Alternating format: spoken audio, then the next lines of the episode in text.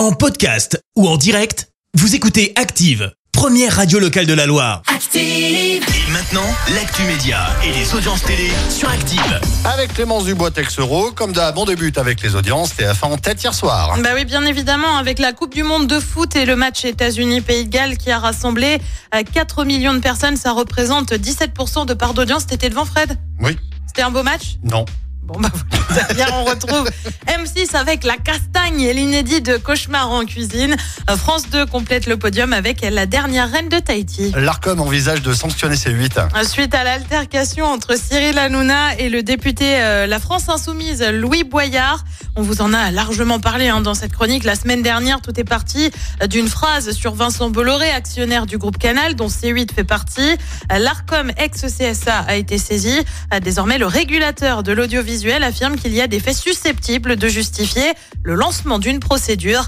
Un conseil euh, un conseiller d'État, pardon, doit désormais euh, trancher sur la question après avoir entendu les dirigeants de C8. À noter que le leader de la France Insoumise, Jean-Luc Mélenchon, a annoncé saisir à nouveau l'ARCOM, cette fois pour l'émission de vendredi dernier. Une émission 100% à charge et vengeresse contre son parti, affirme ce dernier. Et puis on prend la direction de M6 avec euh, plusieurs émissions déprogrammées. Ça concerne Un jour un doc et Incroyable transformation, c'est l'après-midi. Euh, Pourquoi tout ça s'est déprogrammé? Eh ben pour l'arrivée des films de Noël. La chaîne l'avait annoncé il y a quelques semaines. Alors l'ambiance de Noël, ça devait être pour le 5 décembre. Seulement voilà. M6 fait machine arrière et déprogramme donc les deux émissions immédiatement. Les films de Noël sont donc diffusés depuis hier après-midi. C'est vrai, parce que d'habitude, ça commence assez tôt sur M6. Bah ouais, ils avaient voulu ouais. retarder. Sur TF1, ça fait déjà un mois hein, que Ouais, ça dure. vrai, ouais. Puis fin octobre. Hein.